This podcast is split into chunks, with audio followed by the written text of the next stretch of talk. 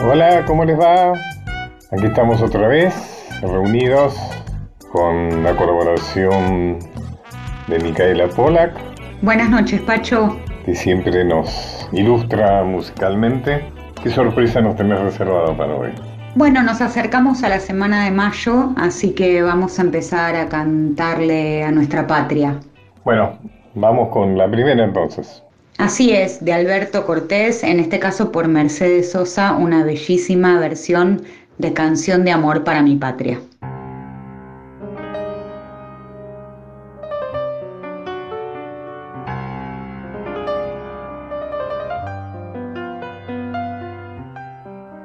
¿Será porque me dueles? ¿Será porque te quiero?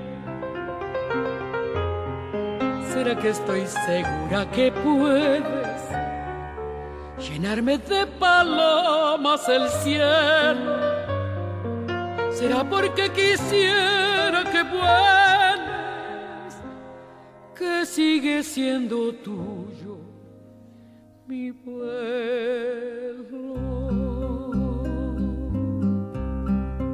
¿Será que estás en celo? Velando la alborada. O acaso acumulando desvelos por dudas largamente acunadas tan solo se levanta del suelo el que del todo extiende sus alas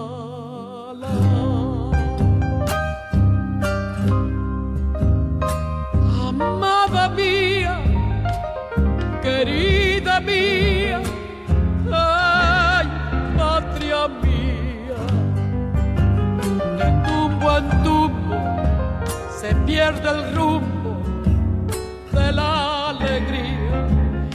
Va más arriba, que no se diga que estás llorando, que tus heridas mal avenidas se irán Defiende tu derecho a la vida y juntos seguiremos.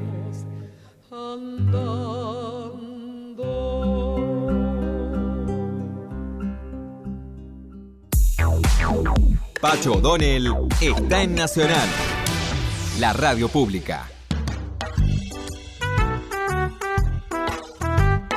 Las personas que transitan por Puerto Madero se preguntan quién es esa Azucena Villaflor, cuyo nombre se le ha dado a una de las calles.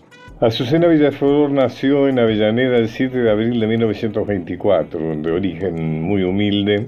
Eh, comenzó a trabajar cuando tenía 15 años como telefonista en la empresa Siam. Allí conoció a Pedro de Vincenti, con quien se casó y tuvieron cuatro hijos. Ella se alistó en el sindicato, luchó honestamente por los derechos de los trabajadores, ideales de justicia social que transmitió a sus hijos. El 30 de noviembre de 1976 se produce la tragedia. Su hijo Néstor, miembro de la Juventud Peronista en la Facultad de Arquitectura de la Universidad de Buenos Aires, y su novia, Raquel Manjín, fueron secuestrados por la ominosa dictadura cívico-militar del proceso en Villa Dominico. Es de imaginar la desesperación de Azucena como de tantas otras madres que sufrían por lo mismo, y eso la llevó a recorrer cuarteles, comisarías, iglesias, embajadas, cualquier organismo que pudiera ayudarlas a encontrar a sus hijos. Y entonces sucedió que estando Azucena en la sala de espera del vicariato de la Marina, donde indignada por las burlas y la humillación a que eran sometidos por los funcionarios de la dictadura, les propone a otros familiares que estaban allí comenzar a reunirse en la Plaza de Mayo para reclamar públicamente por la vida de sus seres queridos. Cuenta Josefa García de Noya, allí en el vicariato de la Armada la conocía Azucena. Fue el mismo día en que el vicario Monseñor Graceli, un cómplice de la dictadura, le dijo al actor Marco Zucker que su hijo estaba muerto. Ahí en ese momento Azucena dijo en voz alta que tendríamos que ir todas a Plaza de Mayo. Lo dijo con voz fuerte, justo en la mitad del salón. Ella fue la que lo propuso, solo ella, con voz fuerte, con coraje, porque ella era una mujer de mucho coraje. Se ve que era luchadora, no lo dijo ni en voz baja ni en un rinconcito. Varias de las mujeres estuvieron de acuerdo y empezaron a intercambiar teléfonos para visitar otras familias. Algunas preguntaban qué iban a hacer en la plaza, ¿no? Nada, decía Susana, nada especial aunque sea sentarse, conversar y ser cada día más. Ese fue el testimonio de María de la Antocolets. La primera cita en la Plaza Mayo se realizó el 30 de abril de 1977. 14 mujeres participaron de la primera ronda. Aquel fue el primer paso de las madres de Plaza de Mayo. Aide García Abuela cuenta, me acuerdo como si fuera hoy, hasta el lugar de donde conversamos.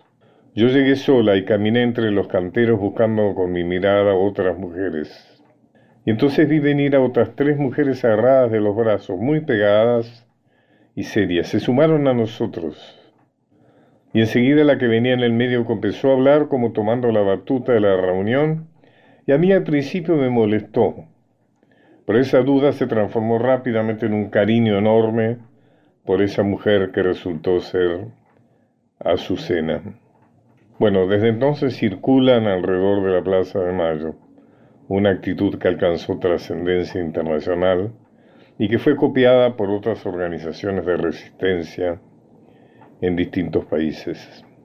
Nora Cortiñas afirmó, la idea de organizarnos y reunirnos en la plaza fue de Azucena, pero aparte ella era una líder natural que no hacía esfuerzo por imponerse a los demás ni pretender liderazgos. Era como una gallina que nos cobijó a todas como si fuéramos sus pollitos. Hasta cobijó a quien iba a ser su secuestrador. Efectivamente, tanto coraje tenía su precio. A las ocho y media de la noche del jueves 8 de diciembre de 1977, el Día de la Virgen, un grupo de hombres vestidos de civil que se identificaron como policías interceptó a quienes salían de la iglesia de la Santa Cruz donde habían estado ultimando los detalles y recolectando dinero para una solicitada que saldría en el diario La Nación dos días después. Se llevaron a la religiosa francesa Alice Domont, militante del movimiento ecuménico por los derechos humanos, Ángela Guata, María Esther Balestrina de Cariaga, Raquel Bulit, Eduardo Javier Orane, José Julio Fonderilla, Patricia Cristina Oviedo, María Eugenia Ponce de Blanco y Horacio Aníbal Elbert. Ese mismo día buscaron en su atelier a Remo Carlos Berardo. Es bueno recordar su nombre, ¿no? Bueno, todos ellos nunca más volvieron a aparecer. La pieza clave de este operativo fue el capitán de fragata Alfredo Actiz, quien cumplió eficientemente con su siniestra misión de infiltrar el incipiente movimiento de reclamo por la suerte de los chupados, por la dictadura del proceso de reorganización nacional. El ángel rubio, como le gusta que lo llame, se presentó ante la Madre Plaza de Mayo con la identidad falsa de Gustavo Niño, aduciendo tener un hermano desaparecido, y fue incorporado con simpatía en las reuniones clandestinas. Vos siempre tan miedosa, nena, no vas a dudar de todos, le dijo Azucena, a una prima que desconfió de ese muchacho rubio y de ojos claros, bien parecido, siempre dispuesto a colaborar. Azucena fue secuestrada un 10 de diciembre de 1977. La esperaron en la esquina de su casa, en Sarandí, dos días después de la desaparición de las otras. Y Astiz, el ángel rubio, se adelantó sonriente hacia ella y la marcó con un beso. Exactamente igual como Judas. Entonces la apresaron y simultáneamente secuestraron a Leonie Duquet, otra monja francesa cuyo pecado había sido compartir la casa con Alice Domont, que había sido secuestrada previamente, como lo señalamos. Bueno, este fue el origen de las Madres de Plaza de Mayo y esta es la razón por la cual una de las calles de la ciudad de Buenos Aires lleva el nombre, justificado nombre, de Azucena Villaflor. Indudablemente, Azucena es un prócer, es un prócer eh, de la historia argentina. Y como tal merece que despidamos este primer bloque con una canción patria que vos sabrás elegir, Mica. Sí, porque Azucena luchó por sus hijos, que lucharon por la liberación, y ella misma se convirtió en un símbolo de esa lucha. Así que vamos a escuchar de León Gieco, en su voz también, El País de la Libertad.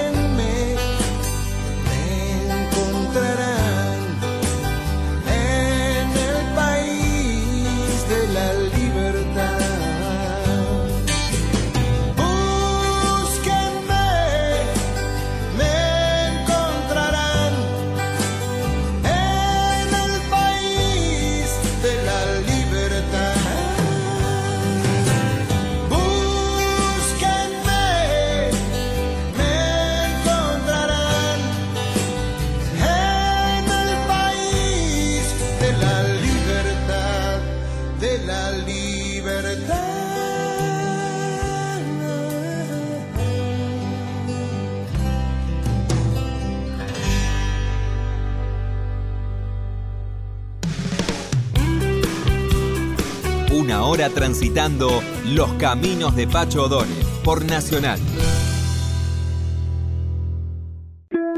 Continuamos con Los caminos de Pacho O'Donnell.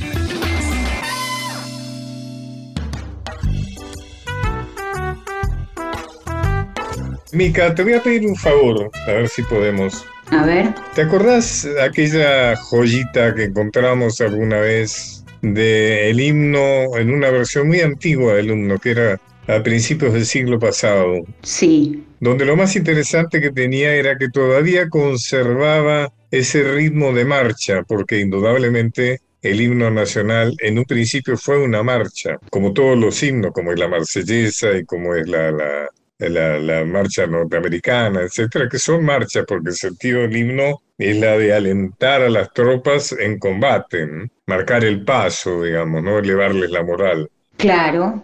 El, himno nuestro fue transformado en el año 1870, por ahí, digamos, en algo, eso que es actualmente, que es medio, tiene algo de pieza sinfónica, no sé, te confieso, vos sabés que a mí no me gusta mucho la versión eh, que se hizo del himno. Sí, con los arreglos de Naola. Pero, pero bueno, me gustaría rescatar esa versión donde todavía aparece algo de ese marcha original que seguramente fue el himno. Escuchemos la primera grabación que conocemos del himno nacional, que fue registrada en 1909, el himno nacional argentino.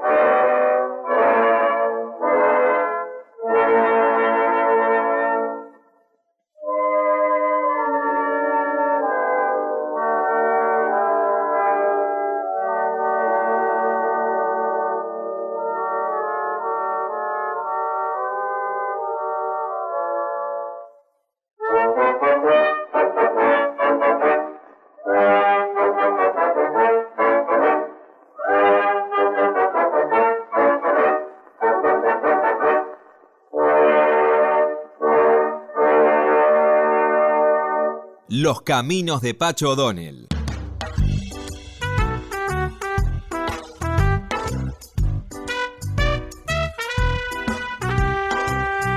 Bueno, gracias, gracias. Creo que el que ha querido ha podido seguir el ritmo con golpeando sobre la mesa. El himno de, Marchita. Bueno, eh, voy a conversar ahora ya despuntando un vicio.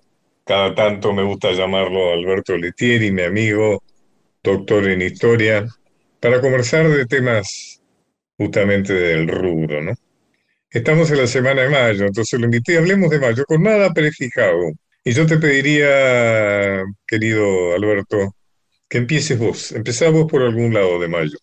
Eh, bueno, ¿cómo estás, Pacho? Eh, escuchábamos el himno justo en la, en la semana del himno, ¿no? El nuevo aniversario de la creación de ese himno que vos has trabajado también en cuanto a su historia, sus recortes y cómo terminó convirtiéndose en esto que, bueno, que, en realidad ha quedado desmembrado, que ha quedado como, como, como un jaguar al que le han cortado las uñas y le han arrancado las fauces, ¿no? le suprimieron todas las le suprimieron todas las, estrofas por razones políticas, quedó nada más que la primera y la última. Yo digo que por eso es que repetimos tres veces algún párrafo, porque no, no nos quedó letra. Porque en primera instancia se quitaron, por función de la estrategia de la que hemos hablado del 25 de mayo, de eh, no dar eh, por sabido que había un proyecto independentista, disimularlo. Entonces se quitaron todas las estrofas que tenían que ver con una idea de independencia. Y después, en la época de Roca, se quitaron todas las estrofas que se supusieron ser ofensivas a España. O sea, como si en realidad la revolución hubiera sido un hecho del repollo, no fue contra nadie, digamos. Entonces, con toda esa masacre de estrofas, quedó nada más que la primera y la última. Y sobre eso se hizo una versión tan larga que no se puede tocar. Entonces tenemos, a mí siempre me, resulta muy chocante que en las ceremonias deportivas se toca, por ejemplo, nada más que la, parte inicial, que es la parte no cantada. Y con buena suerte, alguna vez yo hablé con Grondona de eso, con buena suerte a veces se toca la última estrofa, que por lo menos se canta y que tiene cierta marcialidad, ¿no? Así es, y yo creo que sería, y te dejo ahí una, una, tarea pendiente, pero es muy interesante escribir la historia argentina desde los recortes del himno, ¿no? Para ver cuáles son esos posicionamientos, cómo, cómo se elimina la, presencia de los pueblos originarios también en, a lo largo de, todas esas versiones, ¿no? Eh, es muy interesante ver esto porque va definiendo un proyecto de nación a partir de los sucesivos posicionamientos que va adquiriendo la dirigencia de nuestro país. Y hace unos años se hizo una versión que para mí es muy linda con en la cual incorpora tonadas de distintas regiones de nuestro país y que lo, ejecutan completo. Claro, dura como 12 minutos esa versión, pero me parece que es realmente muy, es muy linda, es intocable en una competencia deportiva, pero que me parece que, recupera en buena medida todo este espíritu de, inclusión que tenía en un primer momento. Pensemos en el momento en que se escribe el himno, ¿no? Claro, y con la bandera pasa lo mismo. Mira, recuerdo a alguien o algunos en ese exceso progresista que algunos padecen, que decidieron que había que sacar el sol de la bandera y poner eh, la, mm, el paño blanco de las madres de Plaza de Mayo, la bandera argentina. Así es. Sacar el sol hubiera sido el sol incaico, o sea que de alguna manera el sol representa a los pueblos originarios en la bandera argentina, ¿no? Pero bueno, a veces se cometen esos, esos dislates, ¿no? O cómo se asoció la idea de que con el sol era la bandera de guerra y no... Era guerra, claro. Sí, que había que quitar el sol porque era bandera de guerra. Pero si, si nos vamos al 25 de mayo concretamente, me parece que... ¿Qué fue el 25 de mayo? Y es, es, el momento, a ver, yo creo que hay tantas interpretaciones, ¿no? Está tan hay tanta disputa dentro de la historiografía argentina sobre esto. En realidad eh, fue un, proceso interno exclusivamente, fue parte de un proceso latinoamericano que incluye diversas revoluciones, fue la reproducción de las juntas de gobierno que se habían dado en España a lo largo de la invasión napoleónica, fue el producto de un cambio de poder que se estaba dando en el contexto internacional, fue la expresión del cambio de ideas que había generado la Revolución Francesa, fue el producto de las ideas de la Revolución Francesa tamizada por los intelectuales españoles que la orientaron hacia una monarquía institucional. Uno puede encontrar distintos 25 de mayo a partir de, las diferentes miradas. Y creo que todas coadyuvan en lo mismo, ¿no? Evidentemente hay una situación de transformaciones que se da en el contexto internacional, una potencia que no está en condiciones de, cumplir con ese pacto colonial de, garantizar la protección de sus territorios y una voluntad de la, dirigencia porteña, en nuestro caso, de, tratar de incluirse dentro de la nueva órbita de, las relaciones geopolíticas y económicas en el plano internacional y también hay una revolución más primitiva que emerge sobre todo de los ámbitos rurales y provinciales de recuperar el gobierno de lo propio.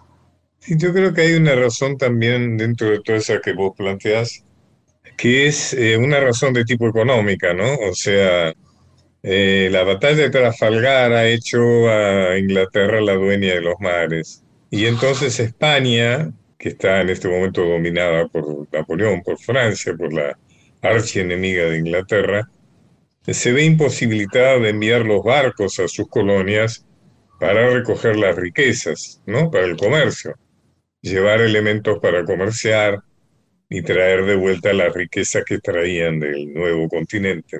Y entonces el proceso económico de las colonias, de la colonia del Río de la Plata, se vio muy perturbado por esto. Y entonces el comercio monopolista, a que evidentemente obligaba la metrópoli, se vio sumamente perturbado. Eh, entonces hubo un fuerte movimiento de los comerciantes de abrir el comercio, de adherirse a esa religión que se expandía por el mundo que era del libre comercio. ¿Qué quería decir el libre comercio? El libre comercio quería decir comerciar con otros países. Otros países quería decir básicamente Inglaterra.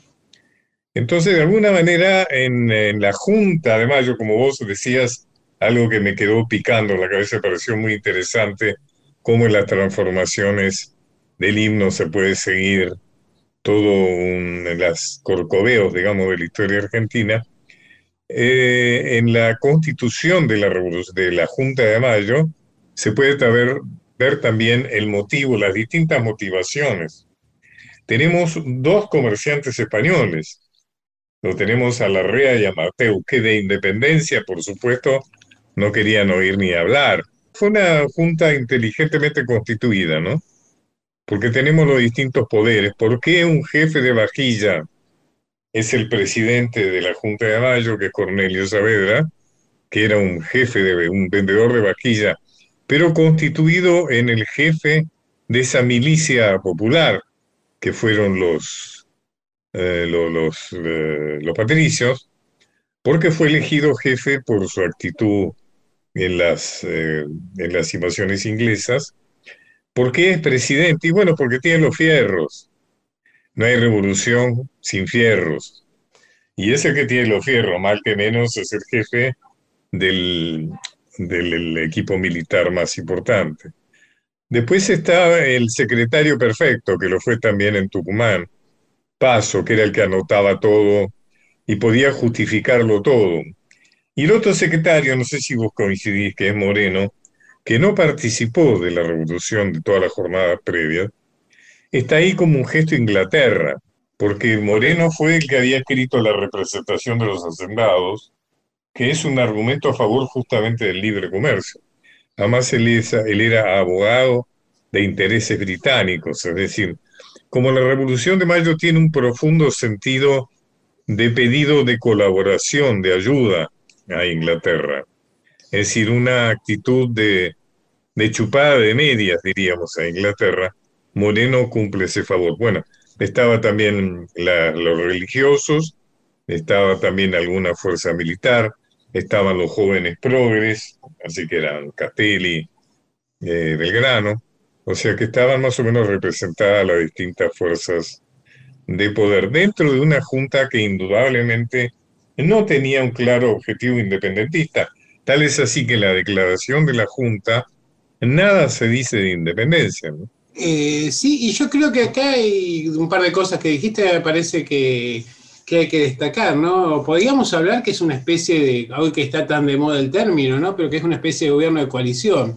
Pero me parece que no podemos entender el 25 de mayo si no nos remontamos por lo menos a las invasiones inglesas, ¿no? Y, cómo quedaron establecidos aquí eh, no solo representantes de intereses comerciales británicos, sino también muchos comerciantes que hacían negocios y que operaron constantemente para fortalecer ese nexo o la, redefinición del, nexo colonial, porque en realidad eh, buena parte de, esa dirigencia se, se imaginaba como colonia. El problema era que ya no era rentable seguir siendo colonia de España para unos cuantos, y por esta razón había que, buscar un reposicionamiento. Creo que para mí una, hay una revolución previa que queda siempre escondida, ¿no? que es la, designación como, como virrey de Santiago de Liniers por parte del Cabildo de Buenos Aires, porque si un cabildo que tiene autoridad municipal se, siente en condiciones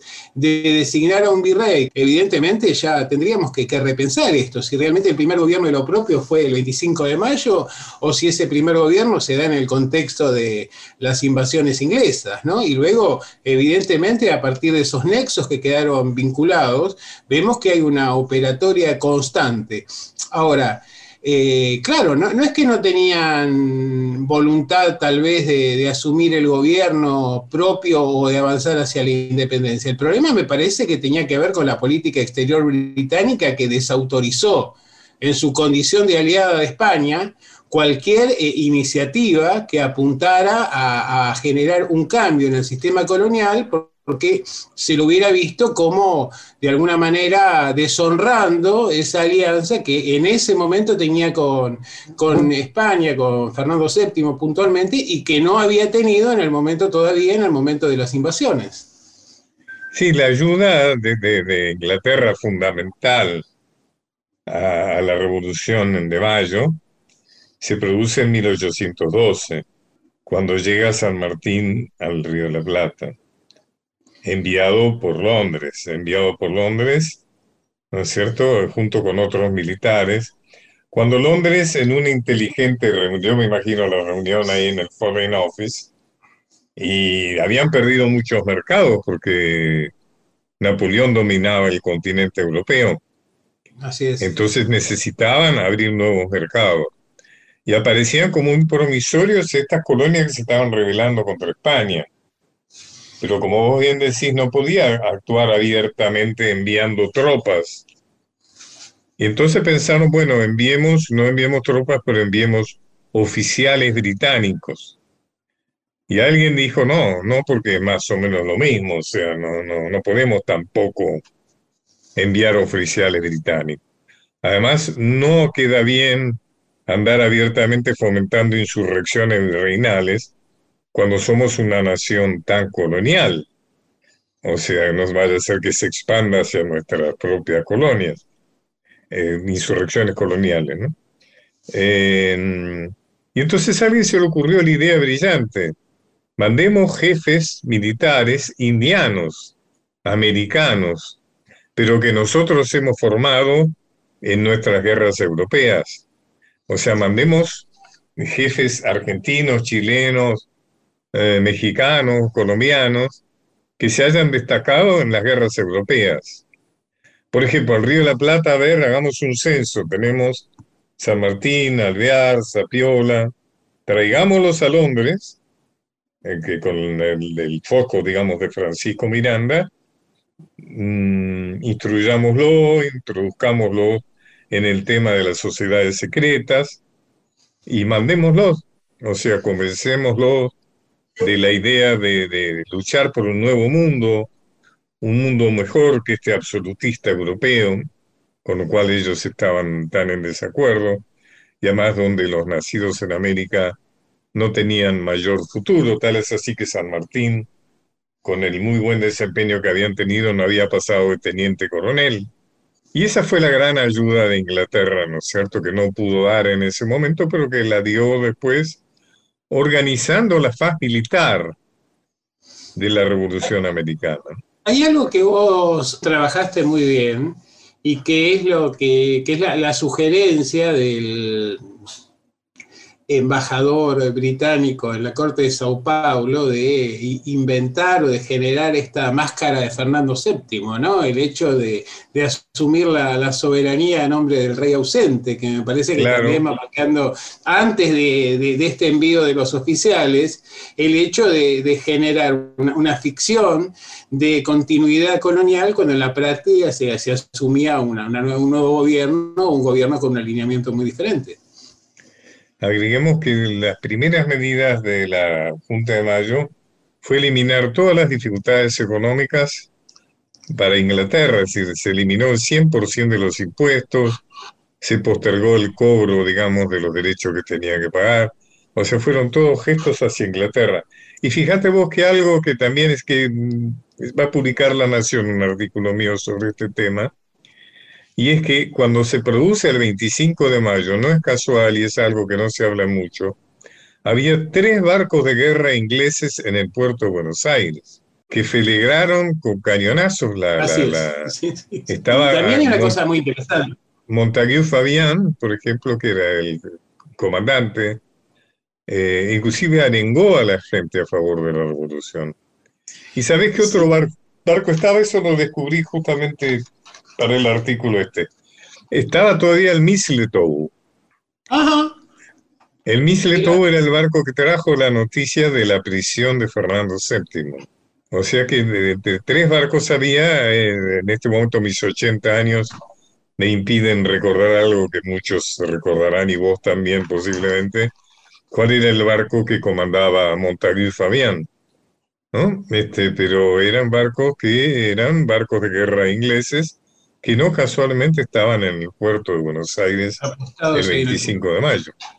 Y ahí volvemos al tema del himno de antes, ¿no? Que, es como la, insistencia por generar la independencia de, España puntualmente, ¿no? Con esto de a sus plantas rendido un león y demás, que, que va a reaparecer eh, en la primera versión de la, de la Declaración de Independencia en 1816. Exactamente, exactamente. Bueno, después el, disimulo, digamos, la máscara de Fernando VII, la idea, una decisión política fundamentalmente de Rivadavia, ¿no? Y de, de ese primer triunvirato, de mm, esconder el proyecto independentista, que una de las razones era que como dijimos, en la Junta de Mayo había una alianza estratégica entre comerciantes españoles y criollos, algunos de los criollos con proyectos claramente independentistas. Pero que eso se prolongó bastante tiempo. Yo mm, tengo un documento de 1813 donde habla de en representación del rey Fernando VII y según tengo entendido, la bandera de, Belgrano, la bandera argentina, se hizo en el fuerte recién después de la caída de Alvear. Alvear creo que cae en el 1814, lo que dice, no me acuerdo muy bien, o en el, 13 posiblemente. Eh, o sea, recién entonces, hasta entonces ondeaba la bandera española. Y cuando Rivadavia le protesta a Belgrano por haber fundado una bandera distinta, una bandera que evidenciaba un proyecto de ser otra cosa, un proyecto independentista, y Belgrano lo reta, Rivadavia lo reta severamente a Belgrano, él le envía la bandera que usted debe usar y le envía la bandera española. O sea que esa idea de, de, de la máscara de Fernando VII duró bastante tiempo. Y ahí en la composición que van teniendo esto, es muy interesante aquello que vos destacás también, que es la, importancia del liderazgo de, Saavedra, ¿no? Eh, en ese contexto, y cómo luego la, la, historia oficial revalorizó y puso, e incluso deformó eh, significativamente la, figura de Mariano Moreno.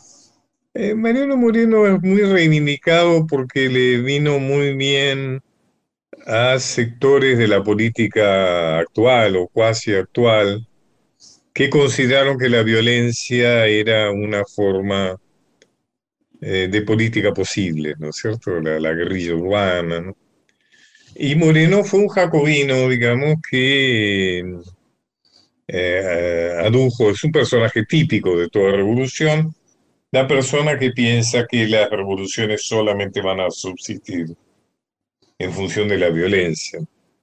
Y ahí está claramente el plan de operaciones, ¿no es cierto? Entonces, sectores eh, guerrilleros de los tiempos eh, de los 60, de los 70, eh, tomaron a Moreno como un ejemplo. Un ejemplo que justificaba la violencia como arma política. Creo que esa fue una de las razones de la desvalorización de Saavedra, que era un hombre indudablemente moderado. No sé si la palabra es moderado, que tenía otras estrategias, digamos.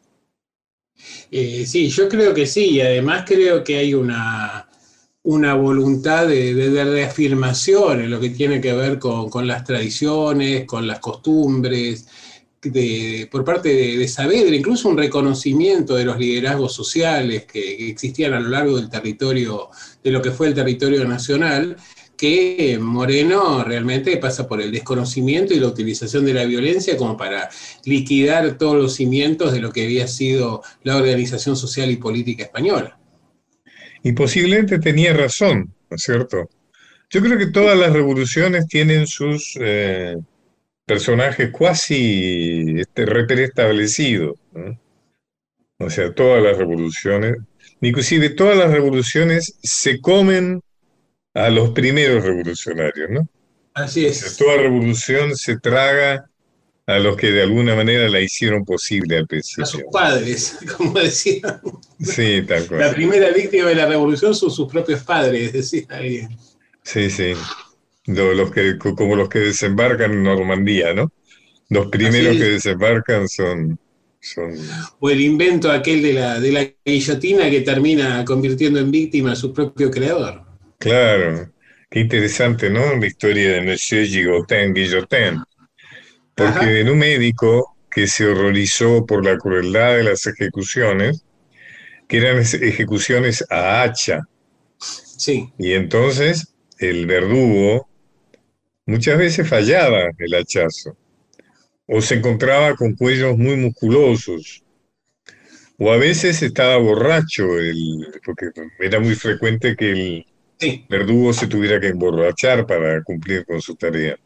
Entonces la guillotina fue una forma insólitamente humanitaria de una muerte inmediata, porque caía esa hoja muy pesada, muy pesada y caía exactamente en el lugar establecido, y entonces la muerte era práctica, salvo, digamos, dificultades, era una muerte instantánea, ¿no?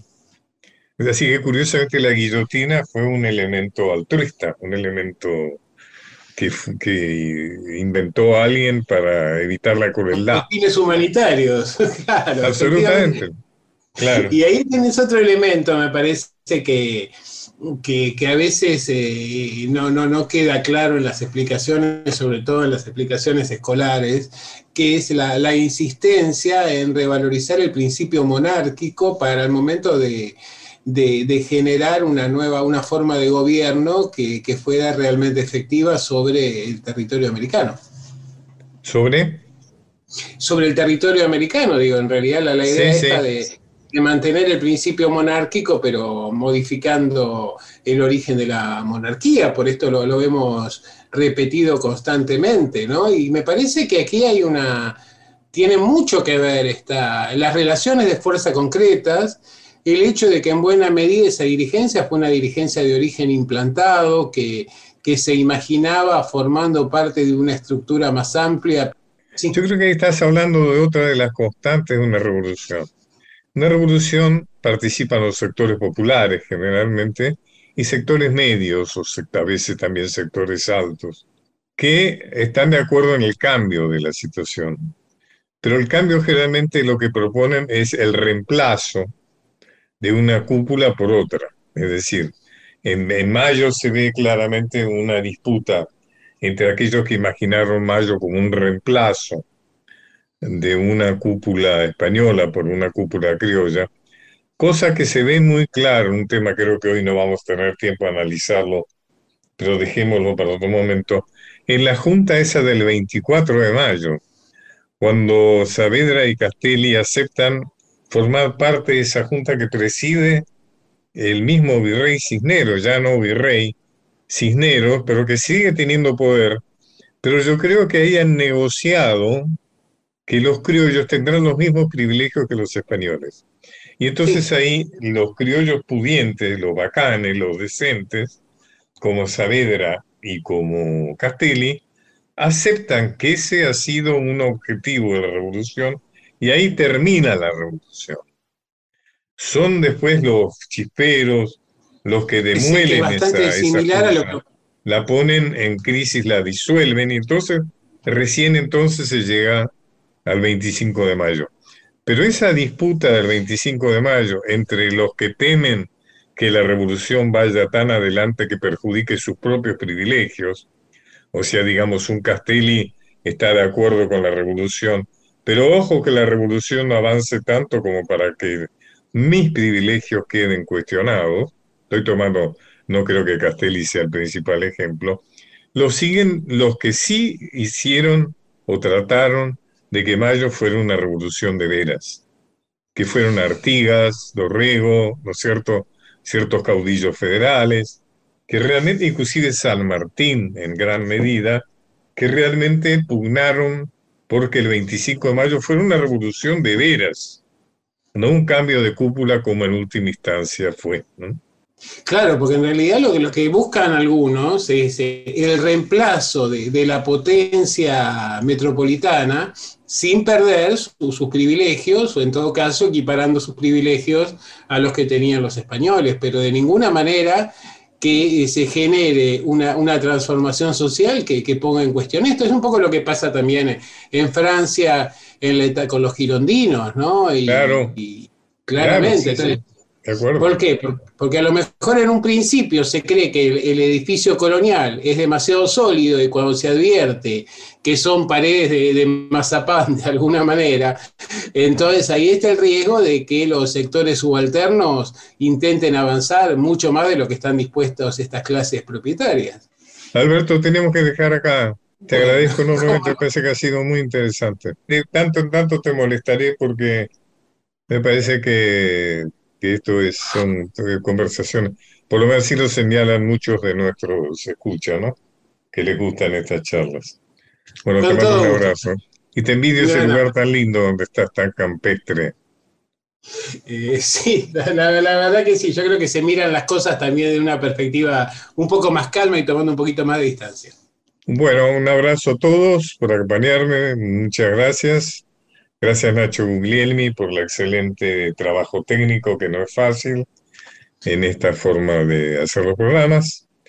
Y a vos, Micaela Pola, como siempre, mi cariño y mi afecto. Y que nos despidas con una buena canción patria, con algo que realmente tenga que ver con esto, que realmente ha sido parido por gente maravillosa y que otros han hecho el esfuerzo de arruinarlo, pero creo que nunca lo van a lograr, por más que se esfuercen, no lo van a lograr. Nos vamos entonces con otra canción dedicada a quienes hicieron grande nuestra patria, pero también a aquellos que no la cuidan, que sepan que los tenemos presentes, incluso en esta especie de canción de cuna. De por Juan Carlos Baglietto, Dormite, patria. Bueno, hasta el viernes y muchas gracias patria sobre mi camisa, olvídate pronto de los que te pisan. Dormite patria que la noche es fría y hay un viento blanco sobre la avenida. Quiero llevarte como cuando era otro te lucía flamante sobre el guardapolvo.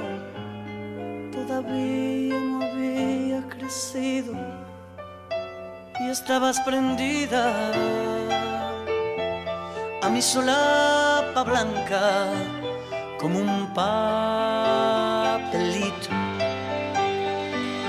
Dormite patria que los corazones te harán de almohada para tus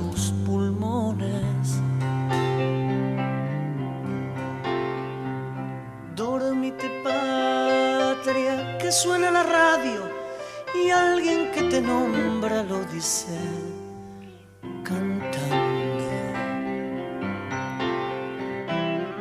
Quiero ayudarte porque siempre es invierno y no tenés un techo y están los lobos sueltos. Malena, Carlitos Gardel y los caudillos, las madres de los pañuelos y los hijos de mis hijos. El que vende flores, yo que canto estas canciones, esas chicas de las tiendas, los que arreglan los motores. Te vamos a hacer una ronda que abarque todo el mapa. Y entre provincia y provincia no habrá límites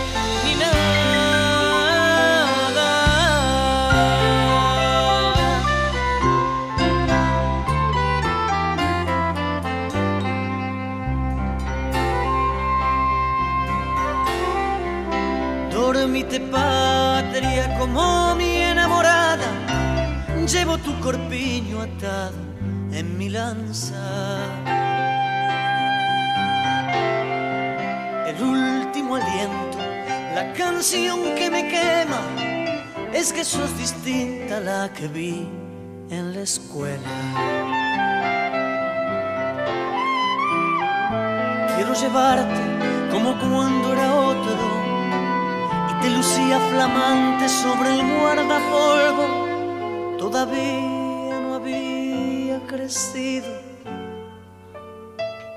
y estabas prendida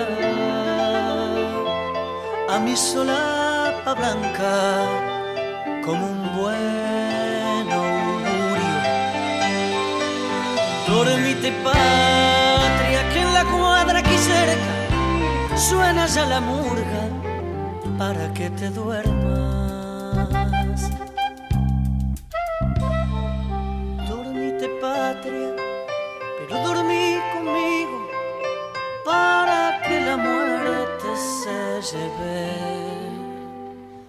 Al domingo.